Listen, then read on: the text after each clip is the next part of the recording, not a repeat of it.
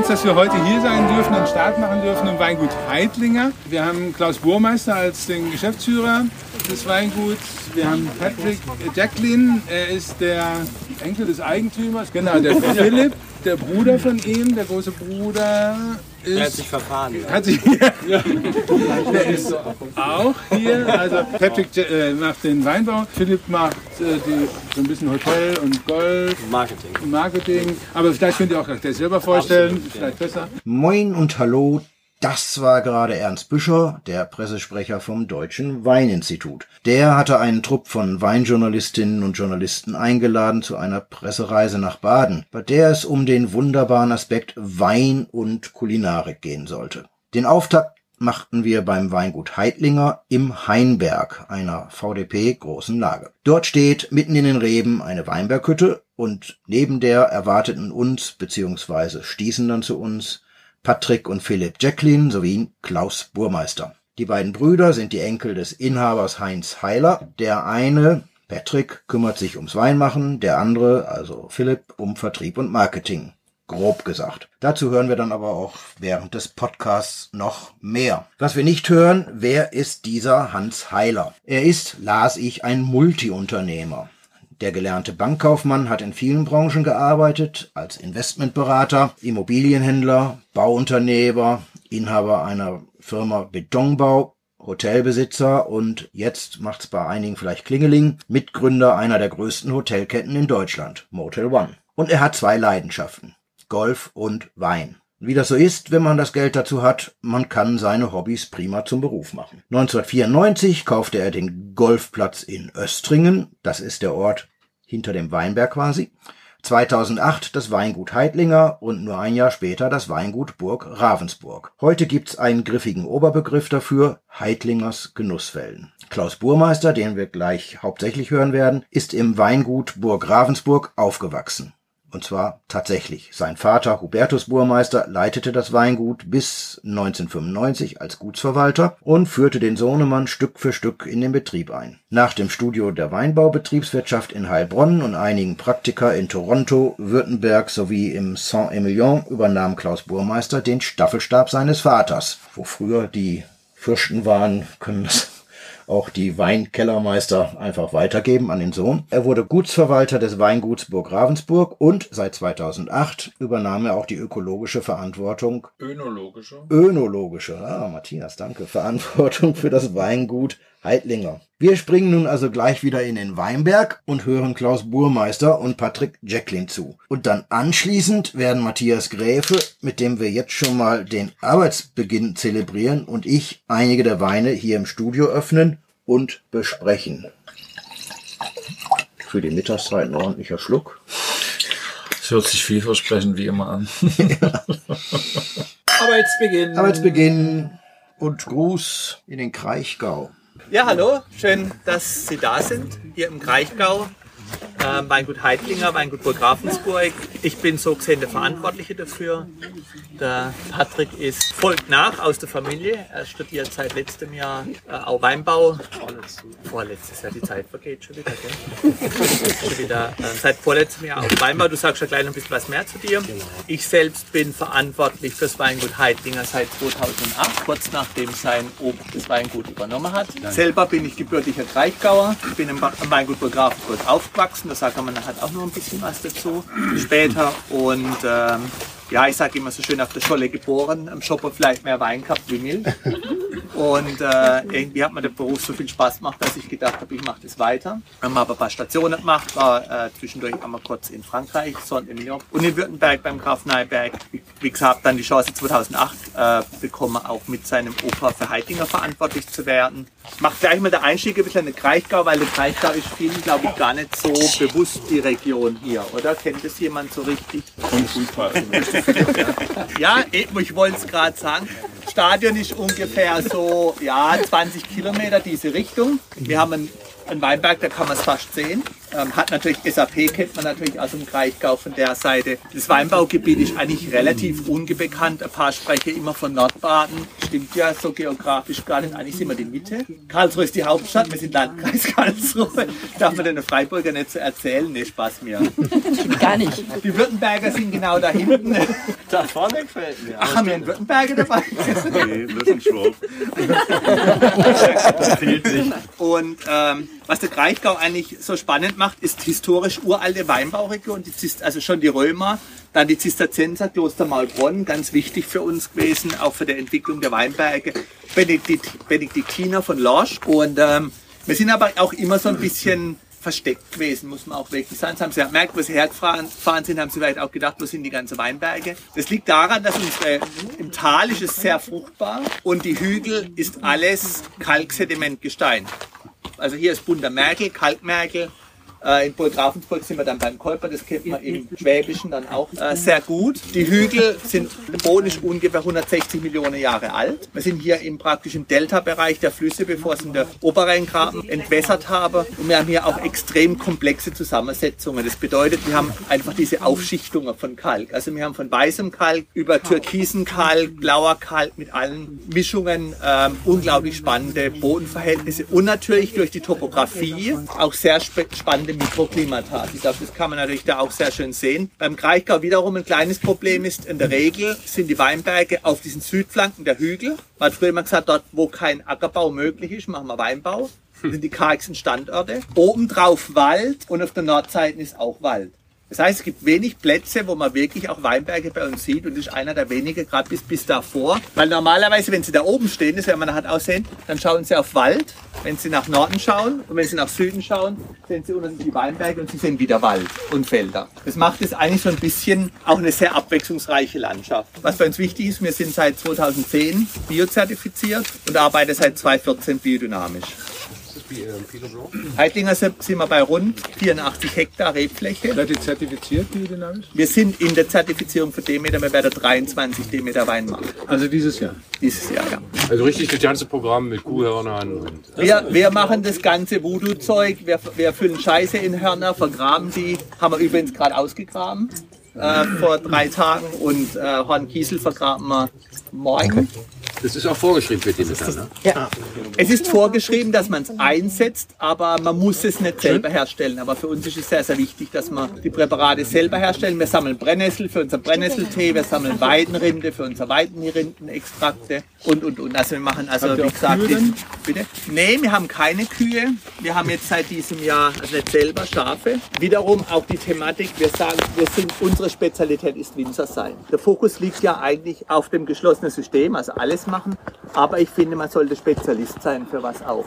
Das heißt, wenn arbeitet man mit Orts, also regionalen Partnern zusammen, mit Schäfern, die die, die Schafe in den Weinberg bringen, äh, wir haben Bienen, wir arbeiten mit Imker zusammen. Es gehört ja auch dann wiederum, wir geben ja auch wiederum was zurück in die Region. Damit unterstützen wir ja auch den Schäfer und er unterstützt uns. Äh, der Ertrag eigentlich gleich von biodynamisch auf biodynamisch? Weil man auf, auf, den, auf, auf äh, biologisch ist ja ein bisschen weniger Ertrag. Ja gut, Ertrag ist ja für den Premium-Anbau nicht, also wir sind ja froh, wenn wir weniger ernten.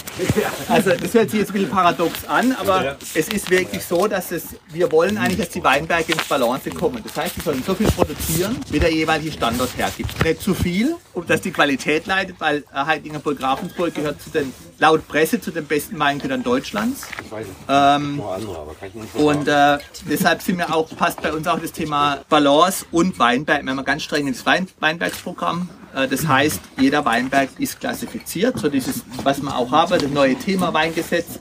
Aber VDP-Thema praktisch. Bei Heidlinger gibt es drei Stufen. Wir fangen an, sagte Patrick gleich was dazu, mit unserem Gutswein. Dann haben wir äh, Ortsweinreserve und ein großes Gewächs. Reserve ist aber jetzt ähm, keine VDP-Bezeichnung. Ja, das haben wir gleich noch. Achso. Alles zu seiner Zeit. Ja, aber ich glaube, jetzt trinken wir erstmal schnell einen Schluck, oder? Patrick, Genau. magst du das sagen zu meinen? Wie wär's, wir stoßen erstmal an, nehmen einen Schluck und dann überlegen wir, was da drin sein könnte. Sie stellen dann beide Betriebe um auf Demeter. Es ist so, dass wir eigentlich nicht umstellen. Wir erfüllen seit 2014 alle Voraussetzungen. Es ist nur, dass wir uns jetzt endlich entschlossen haben, mitzumachen mitzuspielen. mitzuspielen. Ich sage jetzt mal immer so, Verbände haben natürlich auch ein Thema, äh, sind Verbände, die auch immer wieder Strukturen haben und da kann auch das eine oder andere, muss man nicht immer mitgehen sein. Es ist auch schwierig, wir waren jetzt auch gerade, kommen aus Südtirol zurück, haben uns auch äh, Demeter-Betriebe auch dort angeschaut. Ich finde es auch immer schwierig, wenn man sagt, man ist biodynamisch und hat letzten Endes auch nicht die, äh, wirklich den Ruf dafür, dass man es auch so macht. Oder war das dann auch ein Thema für dich jetzt ähm, in Sachen auf Biodynamie umzustellen? Naja gut, die Umstellung hat ja wie gesagt 2014 stattgefunden, nur die Zertifizierung jetzt erst. Also 2014 war ich äh, 16 Jahre alt, da habe ich gerade so meinen ersten Wein angefangen mit Wein. Deswegen die Entscheidung, biodynamisch zu werden, hat mit mir nichts zu tun, aber ich finde es auf jeden Fall das Richtige, weil es einfach im Weinberg, man sieht, dass, die, dass es das Beste ist für unsere Weinberge und das halt einfach ein schöner Einklang ist für die Natur und unsere Weinberge immer widerstandsfähiger werden gegenüber allen möglichen Herausforderungen. Kommen wir doch aber mal zu unserem Glaswein für uns. Heidlinger Gutswein, Pinot Blanc, äh, 2022, vor, der ist jetzt auch frisch erst gefüllt. Gutsweinsegment bei uns allgemein ein so ein Einstieg in, in alles, was wir produzieren. Äh, wir machen jetzt auch gleich einmal die, die Treppe aufwärts im Weißburgunder. Ziel bei unseren Gutsweinen ist, dass sie natürlich so als kleines Schlüsselloch funktionieren, in was noch dahinter steckt aber auch ein Wein, der einfach ins Glas eingeschenkt werden kann, den man einfach mal trinken kann, ohne vorher eine Vorwarnung zu geben. Achtung, jetzt kommt das und das. So einfach ein Wein, der sich, der von selbst im Glas überzeugen kann, mit einer schönen frischen Art, mit einer Frucht, aber trotzdem auch einer kleinen Geschichte dazu.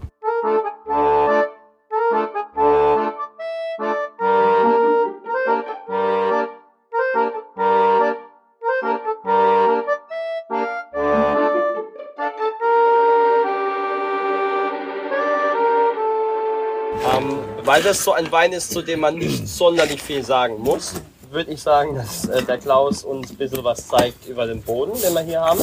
Und dann können wir was trinken, wovon man vielleicht ein bisschen mehr, ein bisschen mehr reden kann. Ich versuche ich versuch's, äh, komplexes Thema relativ oder einfach zu erklären. Das ist so ziemlich mein wichtigstes Werkzeug draußen, das, ist der- Spaten, weil nicht nur der Stock ist extrem Boden und der Boden, der Rebstock ist, dann haben wir den großen Schritt 2010 gemacht. Ähm, bei so einem großen Betrieb auch natürlich kann ich nicht vorgeben, wir sind jetzt alle morgen bio, biodynamisch, sondern das braucht ein Team, das braucht ein Spirit auch dazu. Und haben wir uns zusammengesetzt, haben wir gesagt, wollen wir es probieren, haben wir gesagt, ja, wir machen es. Bio ist eigentlich klar, Biodynamie geht dann ein Stück weiter, ein bisschen Esoterik auch klar. Ich beschreibe es aber auch immer mit ein paar Beispielen sehr gerne. Wenn ich was gern mache, dann ist das Ergebnis besser, wie wenn ich was nicht gern mache. Positive Energie.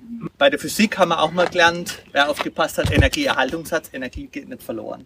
Und äh, warum gehe ich, nehmen wir jetzt Hoffenheim als Beispiel, warum gehe ich ins Stadion, Fußballstadion, wo ich eigentlich vielleicht schlecht sehe, habe so einen langen Kerl vor mir wie der Philipp, hol mir vielleicht gerade ein Glas Wein, wenn das Tor fällt, ich kriege keine Wiederholung, äh, ich sehe nicht richtig, muss vielleicht noch anstehen beim Reingehen. Warum gehe ich denn dabei? Zu Hause auf dem, auf dem Sofa ist doch viel besser. Nee, ich gehe dahin, weil ich die positive oder negative Energie von 30.000 Menschen spüren möchte. Genau deshalb gehe ich ins Stadion. Diese Energie möchte ich spüren, diese Energie möchte ich erleben. Und das Ganze ist auch so die- dieses Thema positive Energie. Wenn wir was Gutes für die Reben tun, wenn es ihnen gut geht, dann gibt es einen guten Wein, weil es geht uns nicht, damit alles so schön draußen aussieht und blöd. Das ist sarkastisch ausgedrückt. Aber es geht darum, einen tollen Wein zu machen. Und wir stehen hier auf Weinbau, Weinbergsgelände, das schon ungefähr 2000 Jahre bewirtschaftet wird. Kultur, Landschaft, kultiviert wird. Das bedeutet, es wäre doch auch ganz nett, wenn das nochmal 2000 Jahre so funktioniert. Und da müssen wir, glaube ich, auch verantwortlich mit umgehen. Deshalb habe ich auch meinen Spaten, weil essentiell das Wichtigste ist ja wirklich der Boden. Können wir gerade ein Stückchen mitkommen? Kein Foto machen, weil das ist der Nachbar. Da weiß ich nicht, ob wir es dürfen. Ich möchte auch, es, es ist ganz wichtig, dass ich sage, ich möchte auch kein Bashing oder für, für konventionellen Weinbau machen, weil ich genau weiß, dass es das, was wir machen, auch viel Geld kostet. Und dass wir auch alle in so einem Konzer Kon- Korsett liegen. Aber wenn ich eine Spade nehme und mir, das, das sieht eigentlich relativ gut aus und, und stecke mal in den Boden, was merke man? Lehm. Ton und im Prinzip fertig. Wenn ich es rausnehme, schauen wir es uns mal an. Ja, sieht eigentlich ganz okay aus, aber nicht wirklich gut durchwurzelt Unten geht es gar nicht weiter. Regenwurm, naja, Doch Lehm. Kalklehm. riechen wir mal dran, riecht eigentlich ganz, ganz okay. Ist auch noch relativ kalt im Moment. Wobei, weißt du, was sehen wir hier? Ist eigentlich ein relativ sehr verdichteter Boden. Krümelt, nicht wirklich. Klar, wir haben Ton, wir haben schwere Böden hier. Ist ein Thema. Jetzt gehen wir mal zu uns rüber. Der Spaten wie von, von alleine. Rutscht durch. Ich meine, der ist ja eigentlich auch schon fortschrittlich, dass er auch schon begrünt und so. Ne? Also schauen Sie sich mal an von der Seite. Ja, da blüht ein bisschen mehr, aber wenn Sie hier richtig reinschauen, blüht genauso viel. Aber was haben wir hier? Deutlich mehr Biomasse. Jetzt eingesetzt, jetzt die an diese Seite produziert mehr Masse. Wenn ich jetzt mal meinen Spaten nehme, geht er eigentlich relativ, vorhin bin ich gar nicht mehr weitergekommen. Schauen wir uns das mal an. Wie sieht das aus? Schauen Sie mal, wie das durchwurzelt ist, wie weit die Wurzeln runtergehen. Und riechen wir mal dran, das riecht richtig schön nach Erde. Normalerweise finde ich, jetzt haben sie mich enttäuscht. Normalerweise findet man auch immer Regenwürmer drin. Aber sehen Sie, das ist eine ganz andere Bodenstruktur. Was macht der Boden? Außer dass man Leben drin hat. Nimmt Wasser auf. Und über was, was reden wir im Moment auch? Wasserversorgungen. Wasserversorgungen. Auch das tolle Roggen hier. Das heißt, der geht- speichert auch besser. Genau. Ja, nicht nur speichern. Also es geht ja auch Kohlenstoff. Als dritter Punkt, das Wasser kann in den Boden. Haben Sie gesehen, wie weit der Spaten reingegangen ist? Ich habe es nicht mal geschafft, den Spaten praktisch weiter wie so tief in den Boden reinzugehen.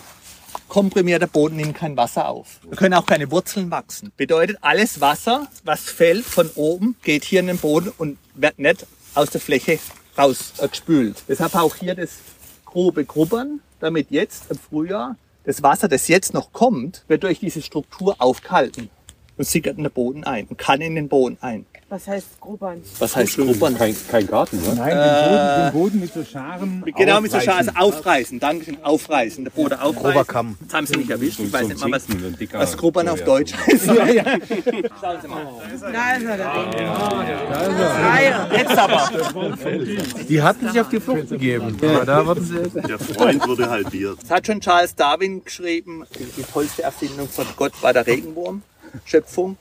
Weil Regenwurm kann fruchtbaren Boden machen. Das kann kein anderes Tier. Und da drüben der Nachbar, der grubbert nicht. Nee, der Grubbert, ne, der fährt nur mit dem Traktor über den Weinberg.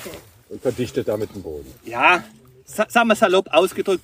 Aber nochmal, es ist ein System, das ist natürlich sehr viel Arbeit auch. Wir hatten hier die Schafe drin stehen, auch sehr spannend, zum Beispiel mal zu sehen, das war komplett ab, abgefressen, abgeäst. Und das Stück da oben, jetzt da waren die Schafe nicht drin, sieht genauso aus. Ne, wir haben es mal ausgezäunt, weil wir wissen wollen, weil viele sagen, wenn es beweidet wird, wächst es besser nach. Und im Prinzip hat es innerhalb von drei Wochen, hat sich das Beweidete völlig regeneriert. Und das sind einfach solche Aspekte, ja, das ist sehr genau, aber wenn das funktioniert, funktioniert auch das da. Die Weine werden stabiler, die Weine haben mehr Energie, wir haben im Keller weniger Stress. Ich sage immer, ich bin, im ich bin eigentlich faul im Keller, weil wenn man gute Trauben reinbringt, dann funktioniert es von alleine. Da braucht er nicht so viel Püll verlieren und ganze Zeug, sondern das. Und wenn man das, glaube ich, auch beobachtet, dann merkt man, dass es eigentlich der richtige Weg auch ist. Also deshalb auch immer, wenn man neue Praktikanten kriege oder wer auch immer, Gott, was machen die? Dann stehen wir da und rühren Wasser und dynamisieren was und was soll denn der Mist? Aber wenn Sie mal sehen, wenn Sie Wasser rühren, Sie merken, dass es sich verändert und dass man sich auf was konzentriert und mit Spaß was tut und Spaß dran hat. Ich meine, wenn Sie da, wenn Sie da nachher rumlaufen, da sind Schmetterlinge, da sind, da sind Tiere, da sind Insekten drin, da ist alles da. Macht auch Spaß. Ich fand es immer so cool, wenn man hergekommen ist, die Schafe standen da. Es hat was. Es hat was Positives auch insgesamt. Ich glaube, da müssen wir auch ein bisschen versuchen von der Landwirtschaft, ich weiß, kein anderes Fass aufmachen, aber wiederum zu den Wurzeln zu kommen und vom Ertrag. Interessanterweise ist es eben nicht, gerade in trockenen Jahren, schwierige Jahre, ist der, ist der biologische Weinbau ertragskonstanter wie der konventionelle Weinbau. Also muss es auch vielleicht ein bisschen differenzierter sein. Aber das ist deutlich mehr Arbeit. Bedeutet, dass der Winzer am Ende des Tages auch ein kleines bisschen mehr Geld und Anerkennung für seine Flasche war. Der Patrick winkt, ich habe schon wieder zu viel gespatscht. Da ist ein neuen Wein zum, Einsch zum Einschenken.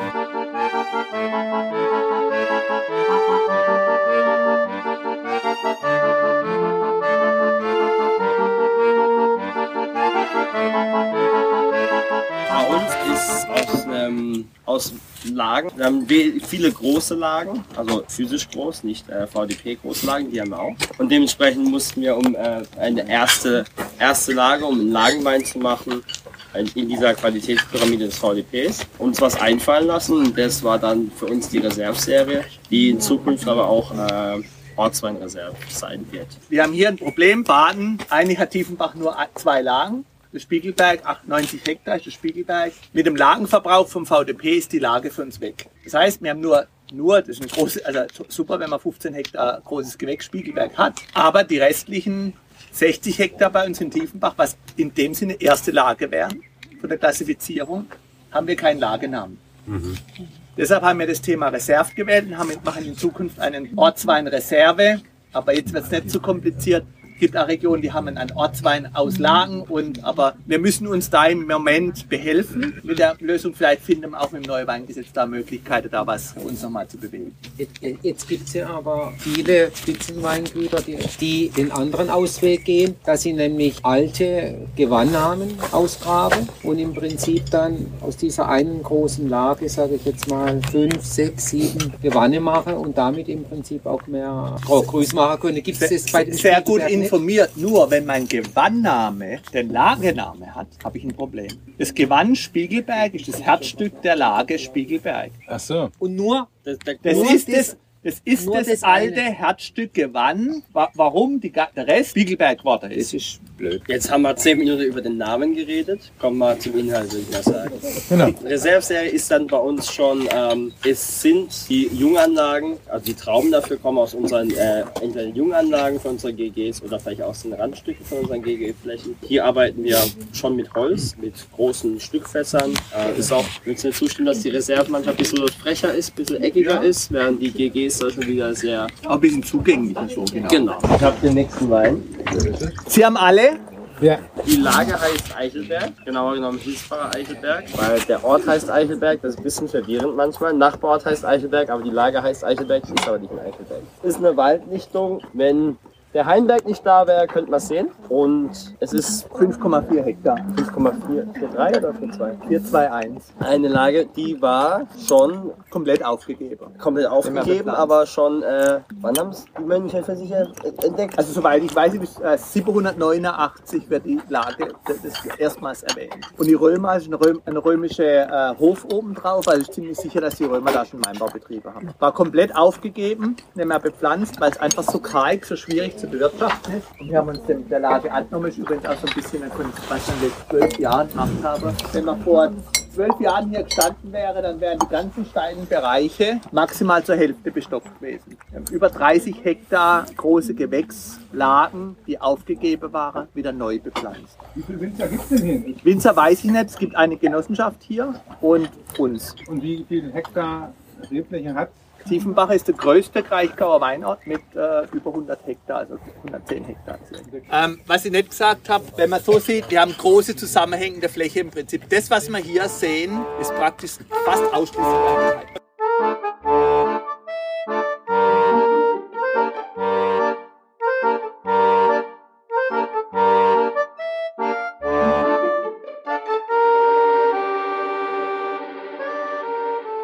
Aber ich glaube, man merkt, wir sind hier noch mal eine Stufe höher. Ich glaub, wir, wir wollten mal switchen, haben aber den auch dabei. Jetzt trinkt man auch, weil der steht nicht auf der Liste. Und ähm, ich glaube, man merkt auch, dass es ein bisschen komplizierter ist. Das soll auch ein großes Gewächs sein. Jünger wirkt er auch, auch nicht, noch nicht ganz so trinkreif. Auch hier 2019 ist unser aktueller Jahrgang, zumindest bis September, weil wir einfach den Wein, sagen wir so, die Art, wie wir unsere Weine machen, wir ihnen Zeit geben. weil Rollen im Keller braucht einfach die Zeit und das können wir den Wein auch mit dem für uns optimal ab da, wo er richtig Spaß macht, bringen auf den Markt, ab da, wo er, ähm, aber auch mit dem mit der Zuversicht, dass der locker 10, 15 Jahre im Keller warten kann, bis er dann immer noch seiner vollen, vollen Präsenz da ist. Vielleicht auch noch kurzes Wort. Weißburgunder ist, der Kraichgau ist die Region weltweit mit dem höchsten weißen Burgunderanteil. Ich glaube, wir haben sehr, sehr gute Bedingungen für den Weißburgunder hier. Und ich finde auch, dass Weißburgunder so ein bisschen im Kommen ist, weil er ist auch so, wir sind auch die Zeit, wo es ein bisschen eleganter, dezenter wird.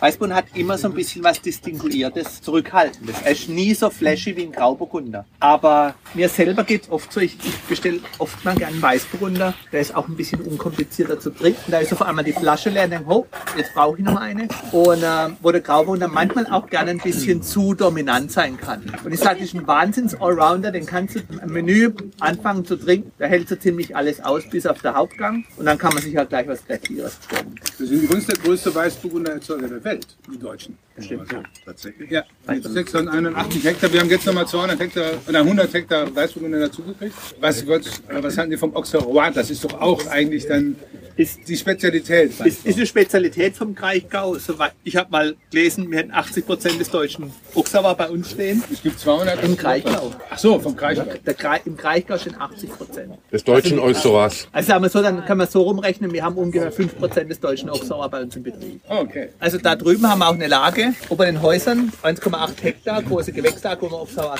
gepflanzt haben, ist eine Spezialität vom Kraichgau. Und bei uns war lange, haben, haben, wir haben zum Auxerrois gelber Burgunder ge, äh, gesagt, weil wir haben nämlich der Kraichgau, warum auch immer, haben sie immer Elsass gekauft. Und in Elsass ist das gleiche, Auxerrois und Weißburgunder. Und dann hat man es gepflanzt, dann, wir haben immer gelber Burgunder gesagt, weil er ein bisschen saftiger war. Aber jetzt kommen wir aussprechen. zur der badischen zeitlichen Einschenken. Ja. Weißspezialität ist die Nummer eins in Baden, was der Weißwein angeht. Der Grauburgunder, Spiegelberg. Patrick? Grauburgunder Spiegelberg. Der steht bei, bei uns. Der Klaus hat mal erklärt, dass alle Weißweine bei uns auf weißem Boden stehen, alle Rotweine auf dunklem oder auf rotem, also bei Heidlinger. Und da hat irgendjemand Schlaues gesagt, was ist ein Spiegelberg? Weil der steht auf dem roten Mer- Merkel. Und da hat der Klaus gesagt, "Hä, das ist- Grauburgunder ist ja Rotwein. ähm, rote Traube. Rote Traube. Rote Traube. Genau. Also ähm, Spiegelberg bei uns äh, immer mit ein bisschen Maischestandzeit, deswegen hat er auch ein bisschen die Farbe, weil der Grauburgunder hat sich ja seinen Namen erkämpft durch seine Farbe, die er in der letzten Reife bekommt. Ist inzwischen nicht mehr das Problem, aber war auch schon manche, manchmal in der AP-Prüfung zum Beispiel vielleicht ein Thema, wenn die Farbe ungewöhnlich ist für einen Weißwein, aber für einen Grauburgunder ist es gar nicht so ungewöhnlich. Genau. Die Lage ist praktisch, das sehen wir hinten dran, wo die Hecke steht. Sehen wir nicht, aber nachher, wenn wir rübergehen, wir fahren auch durch durch die Lage, direkt hier hinter. Wald, kriegt auch Waldschatten. Von uns auch, ich glaube, das merkt man, uns ist Energie im Wein sehr wichtig. Wir wollen uns nicht durch Kraft definieren, sondern wir wollen uns eigentlich durch Energie, Finesse, Nachhaltigkeit definieren. Ich glaube, das zeigt der Spiegelberg auch super gut. Oder Kalk vielleicht zu dir noch. Rot, warum? Eisen und Kalk. Eisen steht immer für ein bisschen mehr Saftigkeit, aber auch für ein bisschen, äh, einfach für, für Bissigkeit auch etwas. Und ich finde, es tut mir sehr, sehr gut, wenn sie diesen Grip auch haben im, im, im, im Trinken. Grauburgunder für mich ein Wein, der super zu Pilzen passt, durch seine Erdigkeit, Pilzgerichte. Und wo ich es auch super mag, wenn man so einen Schweinebauch hat, so richtig angegrillt, so ein bisschen fast süßlicher. Auch weißes Geflügel, so Sachen finde ich einfach schön. Insbesondere, wenn ein bisschen was Kräftigeres, was Erdigeres mitgeht. So, dann kommt der letzte Weißwein. Also, der Heinberg, wie er hier hinter uns ist, ist auch wieder weiß, weißer Boden, äh, weiß. Und äh, wie ihr ein bisschen seht, Wald zieht sich so einmal ein bisschen ringsrum. Das heißt, er ist ziemlich geschützt vor kühlen Winden und mit einer Südwestorientierung auch ziemlich viel in der Sonne. Ist unsere wärmste Lage und merkt man auch ein bisschen im Glas. Ich finde, der zeigt sich heute ganz anders wie vorgestern und vor vorgestern. Und erst Ja. vor zehn Tagen. Nein, wir hatten tatsächlich vorgestern eine, vorgestern haben wir eine Flasche aufgemacht zusammen. Haben sie nur halb, also probiert, ehrlich gesagt. Und am nächsten Tag nochmal probiert und der Wein einfach eine ganz andere Nummer. Wie kommt das? Wir sind vielleicht auch ein bisschen Lebewesen. Unsere Weine, nein, im Endeffekt schon. gleich drauf. Unsere Weine sind unfiltriert, da ist, da ist auf jeden Fall noch ein bisschen Leben drin. Man merkt es eigentlich immer wieder, wenn wir jetzt die Weine, drei Kartons in den Kofferraum hauen, wir fahren vier Stunden nach Düsseldorf hoch, kommen rauf, machen die Flasche auf, das, das stimmt irgendwie nicht so ganz. Diese Frage bewegt mich schon seit langem. Also nicht nur, warum im Urlaub irgendwie der Wein anders schmeckt. Wein ist Emotion pur. Und wenn ich da draußen stehe, der Winzer schenkt mir das ein, dann schmeckt es super. Warum Ähm, glauben Sie, dass wir hier stehen? Oder irgendwie in so einer komischen Fabrikhalle? Ja. Viele Weine brauchen Zeit, viele Weine verändern sich mit der Zeit. Ich finde unsere, also die Weine sind jetzt vorhin kurz vorverkostet, aber alles, was, also eigentlich nur der Heimberg, alle anderen haben jetzt gerade im Moment aufgemacht, eingeschenkt. Das kann man mit unseren Weinen machen. Ich finde aber, dass vielen von unseren gerade im geht, es auch gut tut, ein bisschen Luft zu geben, weil es auf jeden Fall das verändert. Ich finde es immer super spannend, einen Wein aufzumachen, Gläschen, gerade so beim Kochen, Gläschen einschenken, schon so beim Kochen so ein bisschen inspirieren lassen ähm, und dann letztendlich zum Essen, dann wenn er ein bisschen Luft gehabt hat, einen Wein nochmal probieren, was auch eine super schöne Entwicklung ist. Natürlich zeigt er sich besser, man kann auch ein bisschen mehr in den Wein reinschauen, wenn man diese, diese Entwicklung innerhalb von einer halben Stunde, Stunde dann äh, Ich dachte, das ist immer so beobachtet. typisch für Roten, dass der erstmal atmen Nee, muss. Aber nee, Weißen- Nee, Wa- Weißwein hat genauso. Und dieser Weißwein ist eigentlich abgef in Flaschen gefüllte Emotion. wenn es richtig Weißwein. funktioniert. Egal, Wein. Egal, okay. Weil es ist ein hochgradig emotionales Produkt. Und es lebt auch von der Emotion. Und da wir auch die Weine nicht filtrieren, das heißt, EK-Filtration bedeutet Entkeimungsfiltration, da ist ja nichts mehr Lebendiges drin, lassen wir einen Wein auch leben, auch Charakter. Hat er vielleicht halt auch mal einen schlechten Tag. Hier war schon mal einen schlechten Tag gehabt. Und ja, nein, warum nicht? Aber, aber man merkt, genau, aber man merkt, wenn sie, je reifer sie werden und dass sie auch mehr in Balance kommen, sind wir wieder bei dem Thema, wir die Balance finden, auch im Weinberg die Balance finden. Für uns auch der Wein braucht seine Balance und seine Zeit. Nicht wir sagen, heute muss so sein, perfekt, sondern eigentlich muss man ihm auch seinen Freiraum lassen, seinen Ent- Entwicklungsraum, den er einnehmen darf. Wir, wir versuchen, das Talent unseres Weinbergs zu finden und uns diesem Talent anzupassen. Das heißt, jeder Weinberg hat auch eine unterschiedliche Art, von der wir glauben, dass es am besten so mit ihm funktioniert, ihn auszubauen. Zum Beispiel der Eichelberg, großes Gewächs, ist in 20% neuem Tonneau, 80% zweitbelegtem Tonneau, aber wir sind eigentlich technisch, das ist eigentlich blöd. Und nicht Barrique, er hier ist zu, zu 50% neues Barrique, 50% Zweitbelegung Barrique, der Chardonnay. Das ist, das ist Ich würde jetzt nicht sagen, dass der Chardonnay mehr Holz zeigt wie der, wie der Eichelberg. Ja, aber er steckt es anders weg. Und jeder Wein braucht, finde ich, oder wir, einen unterschiedlichen Zugang. Also nicht, was wir meinen, ist richtig. Es, es sind andere Fässer. Und wir versuchen, wie gesagt, den Wein zu verstehen, den Weinberg zu verstehen und den richtigen Weg zu gehen.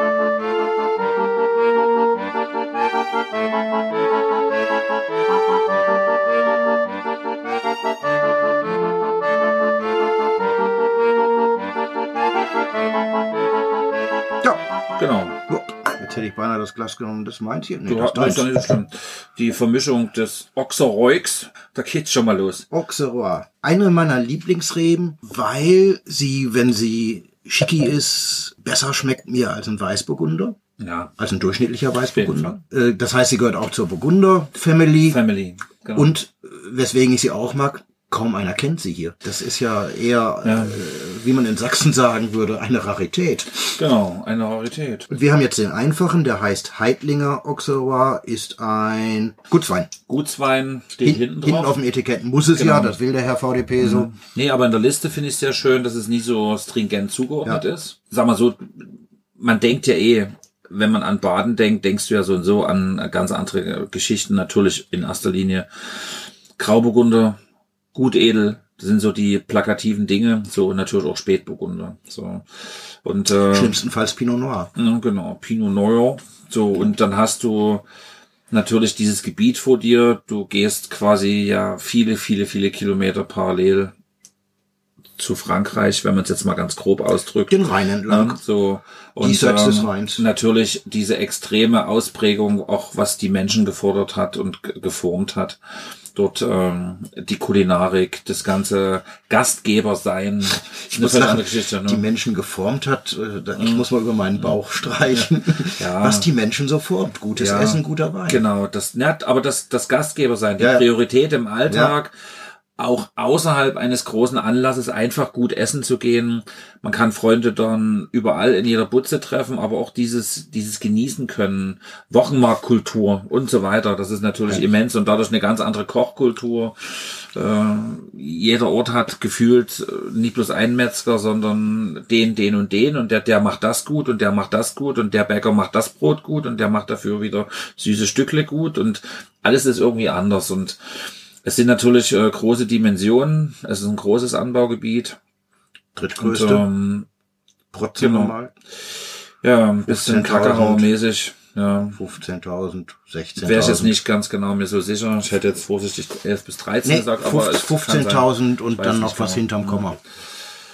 Auf jeden Fall ist es aber komischerweise eine Ecke, die jede, jeder so ein bisschen assoziiert eben mit diesen Burgundern und mit dem Gutedeln. ne? Und ist ja klar, es ist relativ warm dort unten. Oberrheingraben auf der, auf dem Präsentierteller. Und ähm, da kann sowas natürlich dann auch schon schnell Volumen kriegen. Was mir hier gut gefällt, ist, wie du schon sagst, so diese, diese Schnittmenge aus Weißburgunder und irgendwie noch was anderes. Er hat auf jeden Fall was Apfeliges. Das finde ich sehr schön. Ich finde eher mehr Schale als Fruchtfleisch, was ein bisschen, also auf einen schönen Biss, eine Länge hindeutet. Das gefällt mir wirklich sehr gut. Ist dadurch natürlich schon mal zu dieser Küche. Denk mal einfach jetzt an äh, Spätzle mit Kraut oder sowas, das wäre natürlich perfekt. Das puffert alles richtig schön ab. Ob das jetzt ein typisches Gericht für die Region ist, keine Ahnung. Ich glaube nicht. Da musste ähm, ja. einen Schritt Ich weiter so- gen Osten ja. gehen, weil da beginnt ja, Ja. Württemberg, Mhm. Schwaben und da bist du dann beim Spätzle Ja, eindeutig. ja, so, also auf jeden Fall sowas in dieser, in diese Richtung. Was mir gefällt, ein Gutswein, Mhm. 11,5 Prozent.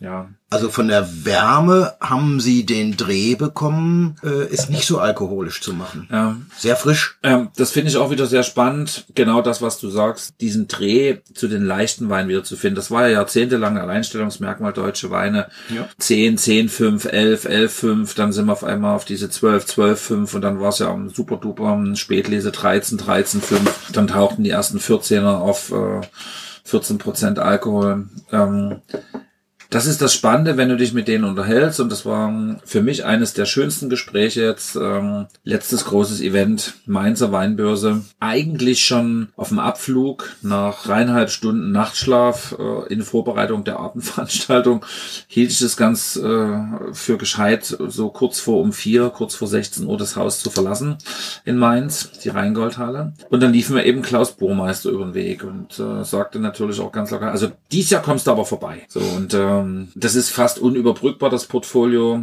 Heidlinger und Ravensburg, ein Riesenbetrieb. Wir reden von über 100 Hektar. Das musst du auch erstmal alles platzieren und alles differenziert ausbauen. Da ich ja da war, muss ich ein bisschen aus dem Ganglien schöpfen. Äh, 85 Hektar Heidlinger, 35 Ravensburg, macht zusammen 120, man ahnt was. Mhm. Ja. Und das ist ja schon eine Menge, was da bewegt wird. Also es ist eine Riesenmenge. Ich habe ihm gesagt, ich komme sehr gern probieren. Dann sag doch bitte einfach, welches dieser beiden Betriebe passt besser zu mir. Welcher dieser beiden Betriebe passt besser zu mir. Und da kam wie aus der Pistole geschossen, Burg Ravensburg. Spannend ist, dass ich ähm, immer lieber Heidlinger probiert habe, aber komischerweise der Mund blieb mir eher öfters stehen bei Burg Ravensburg. Ich Mhm. mag das mal interpretieren, weil wer dich kennt, würde vielleicht spontan wirklich Ravensburg sagen, weil die haben, das sage ich jetzt mit deinem Lieblingswort gefühlt, 80% Riesling im Portfolio Mhm. und den Rest anderes. Und Heidlinger hat 80% Burgundersorten Mhm. und den Rest anderes. Und du bist ja bekennender Riesling in der Blutbahn. Ries, Rie- Rie- Rieslaner, ne? also Riesling und Silvaner. Ja. Fan und deswegen ist das mit den Rieslingen, von denen wir dann auch gleich drei hier haben, nämlich von der Ravensburg, Mhm. naheliegender bei dir und ich bin ja so hin und her gerissen. Ich bin ja selbst äh, von Geburt aus auch eher so der Rieslingmacker, aber meine Frau Freundin tendierte ja immer zum Burgunder und da sie einen guten Geschmack hat, konnte ich das dann immer mitprobieren dürfen, wollen, müssen und bin mittlerweile auch schon sehr zu haben für die ganzen Burgundersorten. Mhm. Und insofern Macht das Sinn? der, der Auxerrois war auf meiner Wunschliste. Wir haben diese Weine zugeschickt bekommen. Steven Butler, der den wunderbare Texte schreibt, der sich Storyteller nennt. Wir saßen am Tisch nebeneinander beim Abendbrot und ich habe mich ein wenig mit ihm florettfechtend gestritten, weil ich gesagt habe, mir geht dieses Storytelling so auf den Keks, weil dahinter verschwindet die Wahrheit so oft. Äh, Es wird nur noch erzählt, erzählt, erzählt und im Erzählen fallen die Fakten immer mehr hinten runter. Aber wir haben uns vertragen und ich habe gesagt, ich würde den Podcast gern auch Weine probieren. Ich habe gesagt, aber ich hätte gern auf jeden Fall den dabei, den ich jetzt mal auftrete.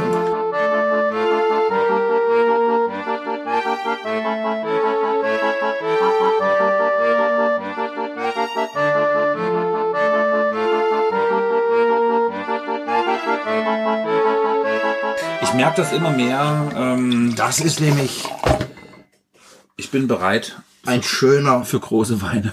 ja, das ist ein großes Gewächs mit der wunderbaren Lage. Schluck, schluck, schluck. Mhm. Hassapfel. Was für ein Name Ja, für eine große Lage. Auch ein Auxerrois und großartig. Schon alleine das. es ist wie immer, leider ist er wirklich besser. Die Ich habe das ja jahrelang nicht geglaubt und habe immer gesagt, ja, Gutswein, geben sie sich ja Mühe, tun sie auch. Gutwein schmeckt. Aber keine Frage, keine Frage. Also das ist ja genau dieser Mix, auf dem wir jetzt so hinsteuern.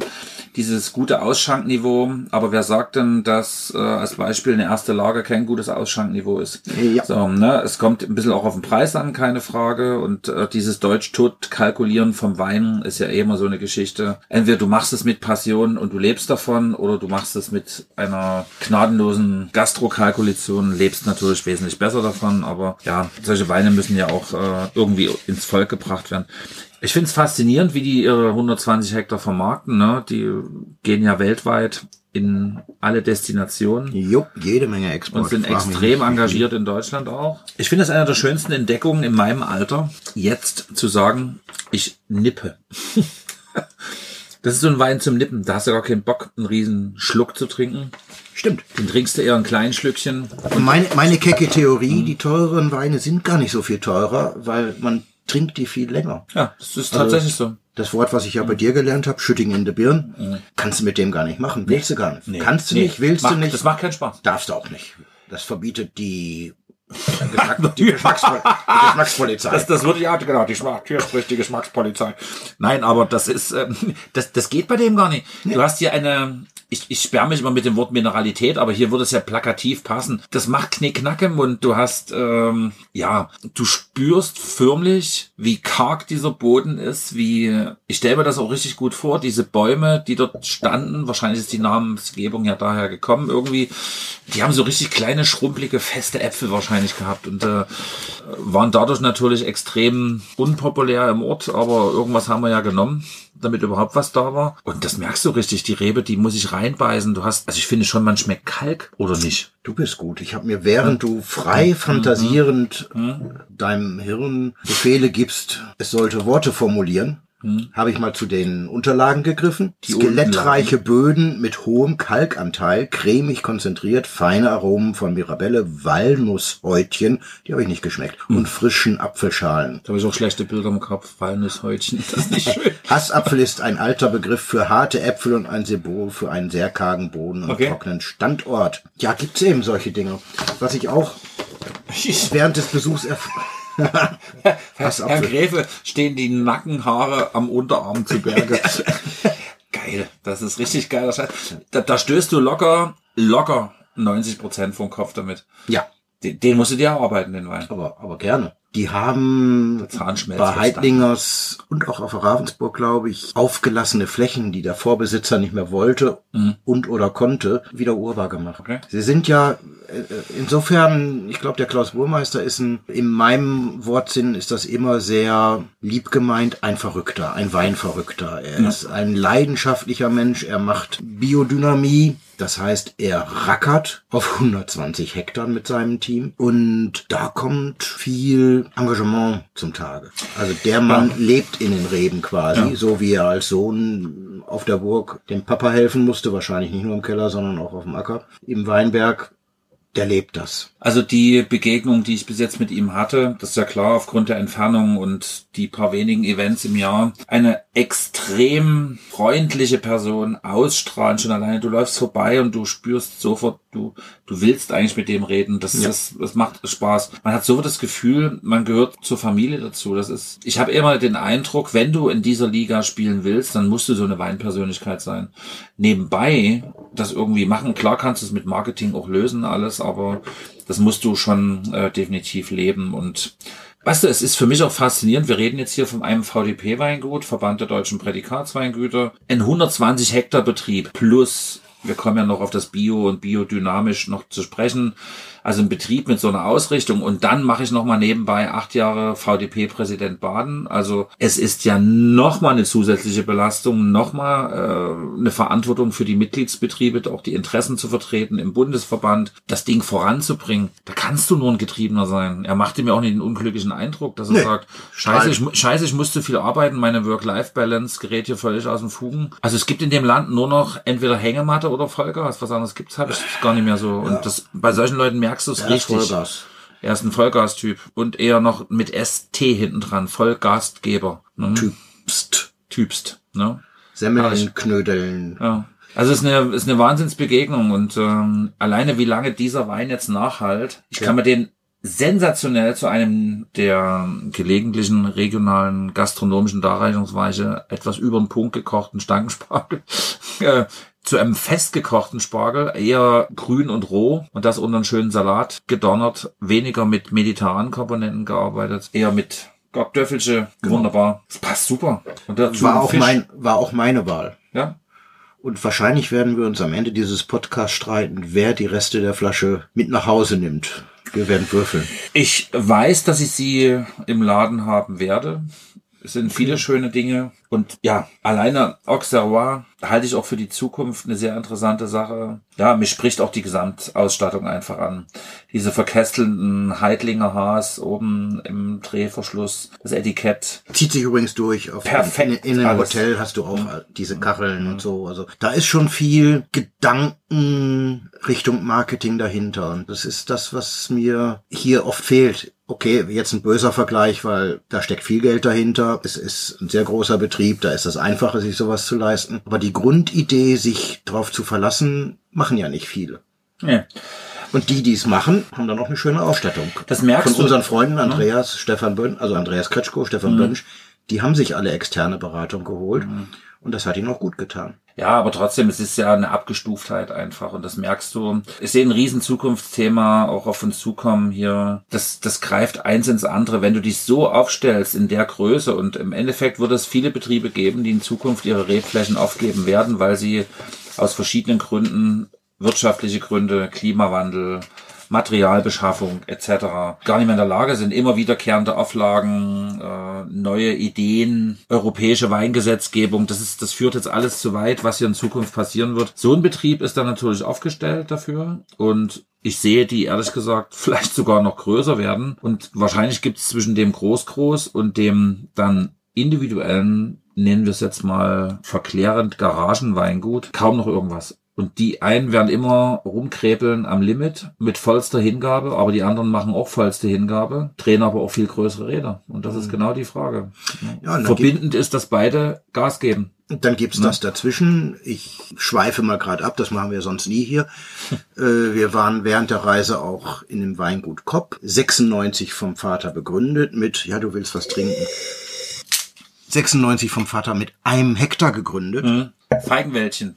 Dann ist äh, der Vater mit 48 Jahren sehr früh verstorben, sodass der Sohn mit 22 das übernehmen musste.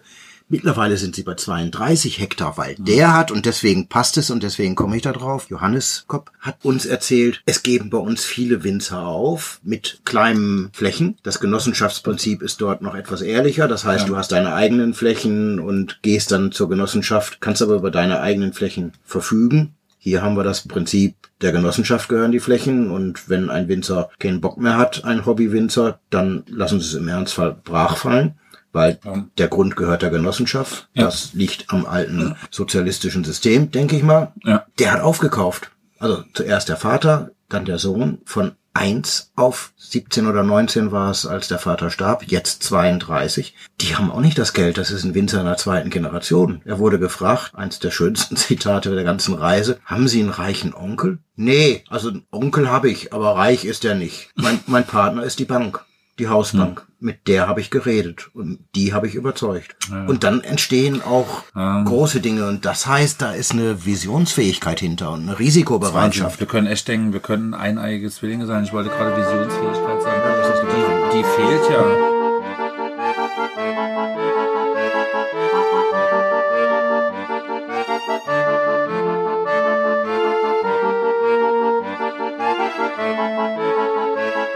Jetzt Riesling Hier geblasen. zum Beispiel. Wir wollten gar nicht über. Einen, einen, nee, ich rede ja über von dort, ähm, um auf dem Weinfest einen Weintaler zu drucken. Das ist nicht das Engagement eines regionalen Kreditinstitutes, um Winzerbetriebe zu unterstützen. Das ist, ähm, ja, Das ist- definitiv eine andere Welt. Wir haben jetzt einen, Wahrscheinlich jetzt Gusslinie. Ich Etikett denke, das ist sehr schlicht. ein Ortswein. Uh. Das unterscheidet sich aber. Das, das, Sulzfeld kann man ja davon ausgehen, dass es nur zwei ich ist. sag, ich sag das jetzt mal etwas sehr keck, ob Gutswein oder Ortswein unterscheidet sich hauptsächlich dadurch, ob die Lagen zufällig in einem Ort waren oder ob es Oder grenzüberschreitend ob es war. gute Lagen waren. Herrlich, ne? Ja, also hier, ähm, hier kannst du schon Fragen stellen. Also, dass der nicht aus dem Rheingau kommt, ist klar, ne? Das merkst du. Aber ich erkenne ja schon definitiv Parallelwelten. Da kannst du nach Franken gehen und solche Rieslinge trinken. Du kannst an der Nahe solche Rieslinge trinken. Baden, in Württemberg gibt's ähnlich gemachte Rieslinge. Schon auch wieder diese sehr apfelige, eher eine gelbe Frucht, gefällt mir. Also ein bisschen Exotik vielleicht sogar drin. Geil. Essenswein für mich. Ja, absolut. Jetzt Sommerküche, gebratenes Gemüse, zack, bäm. Antipasti aller Art. Alle Art. Achso, du hast mal wieder gekramt. Nee, hätte ich auch so gesagt. Hm. Also das finde ich schon großartig. Wir haben vor uns mal ein bisschen auf der Karte geschmult, um Sulzfeld zu verorten. Es ist nicht das Sulzfeld, das wir aus Franken, Franken, kennen. genau, sondern- Obwohl es da auch schön ist. Ja, absolut. Ich erkenne auch überhaupt keine Ähnlichkeit. Also wir sind hier mitten so in so einer äh, ja, großen Blase drin. Also schön. Die Ich hab- Kraichgauer Hm. Pampa. Ja. Das ist ein hügeliges Land. Wir sind mit dem Bus da durchgefahren und, und suchten immer den Wein auf der Hinfahrt. Mhm. Bis kurz vor Ankunft haben wir überhaupt keinen Wein gesehen. Das ergab sich dann. Das Ja. ist so ein, so, ein, so ein hügeliges Land. Da, wo die Straßen nicht mehr so groß waren, dass der Bus fahren konnte, da wurde es dann weinig und schön. Wir hatten einen schönen Podcast mit Sven Niger. Ja. So, großartige Weine, international super bewertet. Momentan kämpft er richtig als Weingut, weil es eben doch nicht so einfach ist, als Startup einfach mal so als kleiner Betrieb da mitzuspielen. Ja, und den Anspruch zu haben, das haben wir im Podcast mit Ronny Weber, der hier Mhm. war, gehört. Den 21er Jahrgang vermarktet er null. Ja. Zero. Niente. Mhm. Das ist natürlich ein Luxus, den man sich leisten Genau. Aber was hängen geblieben ist, war ja das Thema Regen, Schwarzwald, Biodynamie. Er ist Ja. ein Fahrenhalt. Also ich sage jetzt mal vorsichtig, wieder mit dem mit der Kategorie gefährliches geografisches Halbwissen oberhalb von Baden-Baden, oberhalb im Sinne von von unten gesehen, also aus Also aus unterhalb. Süden gesehen. Von, bei uns ist es unterhalb, Südlich. vor Baden-Baden. Matthias und seine Geografiekenntnisse sind unschlagbar. Es ist leicht südlich von Baden-Baden, um Gut. das mal korrekt zu Dann sagen. machen wir es mal so. Na gut, von hier aus gesehen. Nee, es ist immer südlich von Baden-Baden. Ah, witzig, dann ist es oberhalb sozusagen von Nein. hier aus gesehen. Nein. Ja, südlich ist aber von hier oberhalb. Ach, das ist doch Quatsch. Ich fahre nicht nach unten ans Mittelmeer. Natürlich. Ich fahre hoch an die, Ost an die Ostsee. Manchmal fragt man sich, wie der Matthias jemals ankommt. Aber wenn ich so merke, wie lange ich hier auf ihn warten muss, der kommt ja auch nie an. Er kommt an. So, und dann hast du im Elsass Regen, Regen, Regen und äh, irgendwie regnet sich's an Vogesen ab und dann zieht's rüber und dann staut sich's am Schwarzwald. Hier sind wir ja quasi oben drüber. Ich sage es mal salopp gesagt, ein Hügel weiter. Ja. So, damit sind wir Da uns gehe ich einig. mit. Da gehe ich mit. Ein So. Hügel weiter, klingt gut. Because of there is more possibility to have biodynamic wine growing. Fragezeichen. Ja, ich antworte, glaube ich, mit einem beherzten Jein, weil du meinst, es regnet nicht so viel und deswegen kommen sie nicht so in die Kacke und müssen da mit dem Trecker äh, Kupfer versprühen. Das beherzte Jein heißt, Ich brauche erstmal Wein und dann möchte ich was zum Kupfer sagen. willst du den oder willst du gleich den richtigen? Sulzfeld, das ist meiner. Gefällt mir. Das wäre mein Terrassenwein. Ich Aha. warte auf Uli. Nie. Ich bin immer eher da. Mein Glas ist immer leer. Nochmal die Antwort, die ernsthafte Versuchsweise. Ich glaube, bei, wenn du Biodynamie machst, brauchst du zuallererst so eine Mischung aus Kopf, Herz und Bauch, um das zu wollen. Du musst das wollen, du musst, ich zitiere den Klaus im Weinberg, wir machen den ganzen Scheiß. Wir füllen Zeus ins Kuhhorn und vergraben das in der Erde. Aber sie kümmern sich eben auch. Und sie haben eben auch modernes Weinmachertum im Blick. Das heißt, sie haben Drohnen. Sie fahren nicht mehr mit dem Trecker rüber, Hm. sondern lassen die Drohnen das machen. Und das Die ist fahren mit dem Trecker über die Drohnen drüber. das, was ich immer mehr höre, gerade in so nicht leichten Gegenden, also an der Saar ist mir das gesagt worden, äh, wir versuchen immer mehr den Einsatz von Drohnen zu machen. Der Roman vom, von Volksem sagte, wir haben unser ganzes großes Weingut mittlerweile vermessen und können punktgenau mit den Drohnen die Dinge ansteuern. Das heißt, sie müssen nicht mehr mit schwerem Gerät in den Weinberg. Sie können punktgenau das einsetzen, was sie einsetzen wollen. Und das ist, wenn du egal ob biologisch oder biologisch dynamisch arbeitest, glaube ich, eine große Hilfe. Klammer auf, wahrscheinlich auch eine, wenn du konventionell arbeitest, weil du eben die, die Verdichtung des Bodens nicht hast. Aber die konventionellen, denen ist das ja mit der Verdichtung egal, weil Kopf, Herz, Bauch, die denken gar nicht so weit. In der Regel. Weil dann würden sie wahrscheinlich eher auf eine sanfte Bioweise umstellen. ist meine These, meine Vermutung. Ich würde mal sagen Hoffnung. Die Frage ist ja, dort steckt ja eine ganz andere Menge dahinter. Du willst dich weltweit vermarkten. Bio ist Must-Have heute, wenn du auf diesen Messen rumturnst und auf diesen äh, Verkaufsveranstaltungen. Ohne das würde es gar nicht stattfinden. Und du hast ja vorhin Biodynamie konsequent angesprochen. Das ist ja nochmal ein Zacken schärfer. Ne? Da gibt's ja, Ja, ganz andere Regeln im Zusammenspiel mit äh, Kosmos und Erde. Ja, also Und das ist Phasen. schon anthroposophische Denkansätze. Ja, es sind ja viele spannende Themen, die für die Zukunft anstehen. Einer der Mega-Aufreger der nächsten Wochen, Monate, Jahre ist, dass Kupfer ganz spontan kein Schwermetall mehr ist, mit Jahrmillionen Jahre Abbauzeit, sondern dass es ein pflanzenstärkendes ja, Substrat äh, oder wie auch immer ist. Ist europäische Rechtsprechung aktuell. Ganz spannend. Wie angeblich erkannt, aber es war, glaube ich, ein anderer gesagt haben soll, die normative Kraft des Faktischen. Wenn wir jetzt schon alle Kupfer spritzen müssen, dann ist es doch nicht mehr böse. Genau, treibt gerade so ein bisschen die ganze Sache auf den Höhepunkt. Das Ja. ist schon recht schwierig. Ne?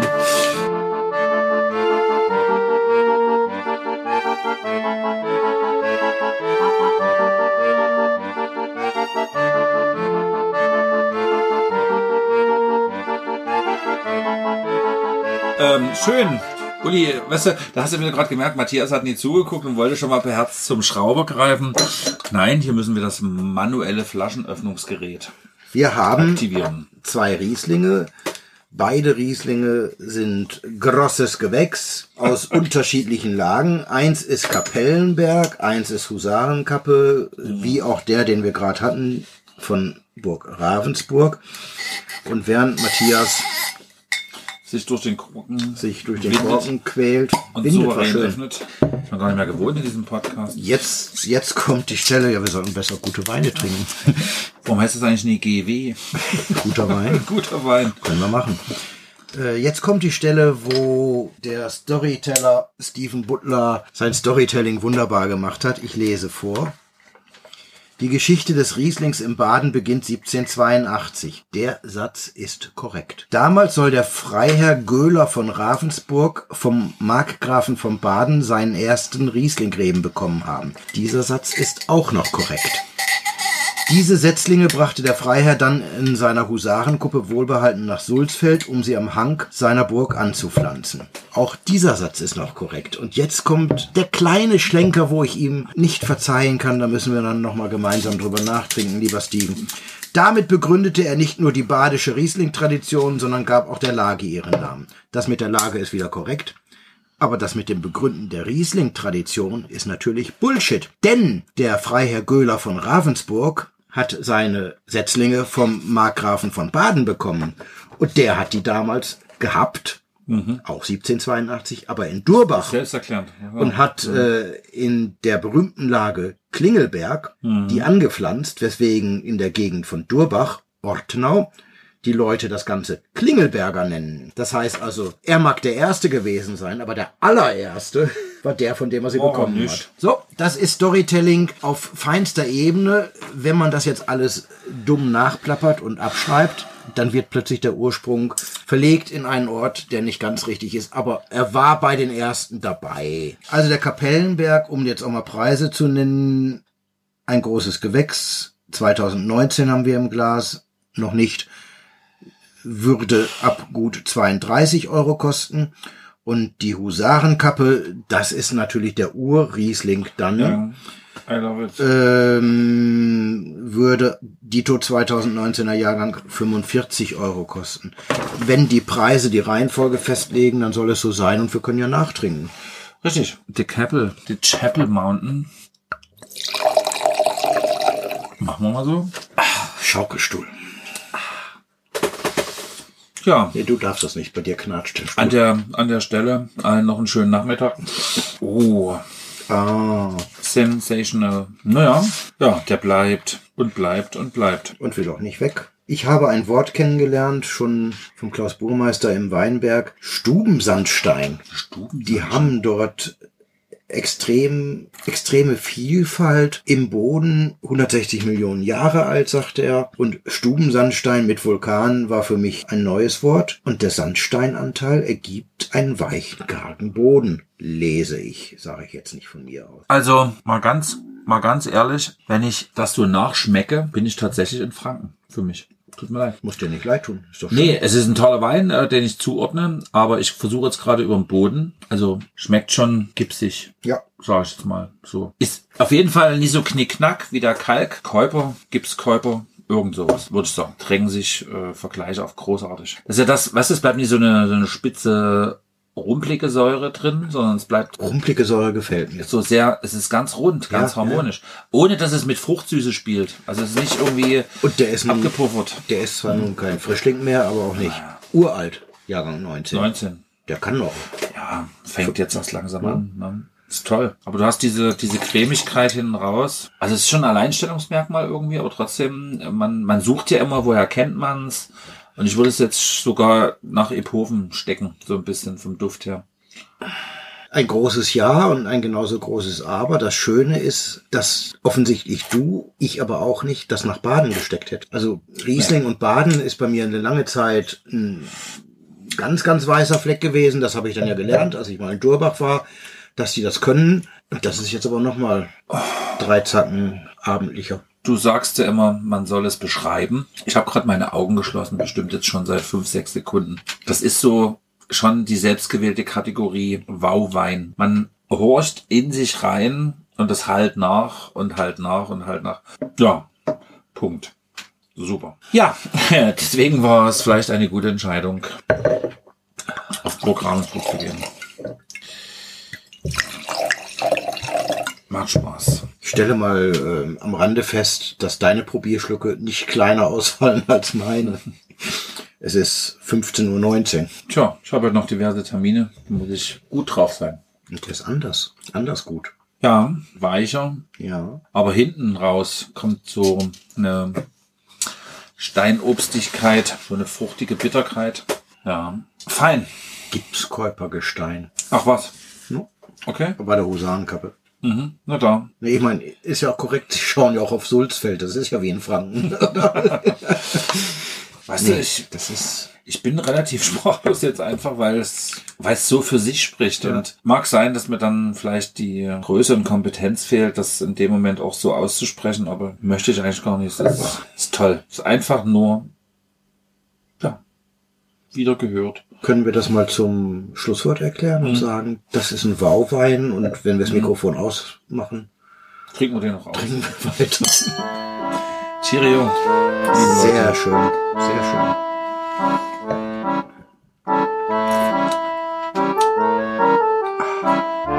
Selten, dass ich nichts zu sagen habe, außer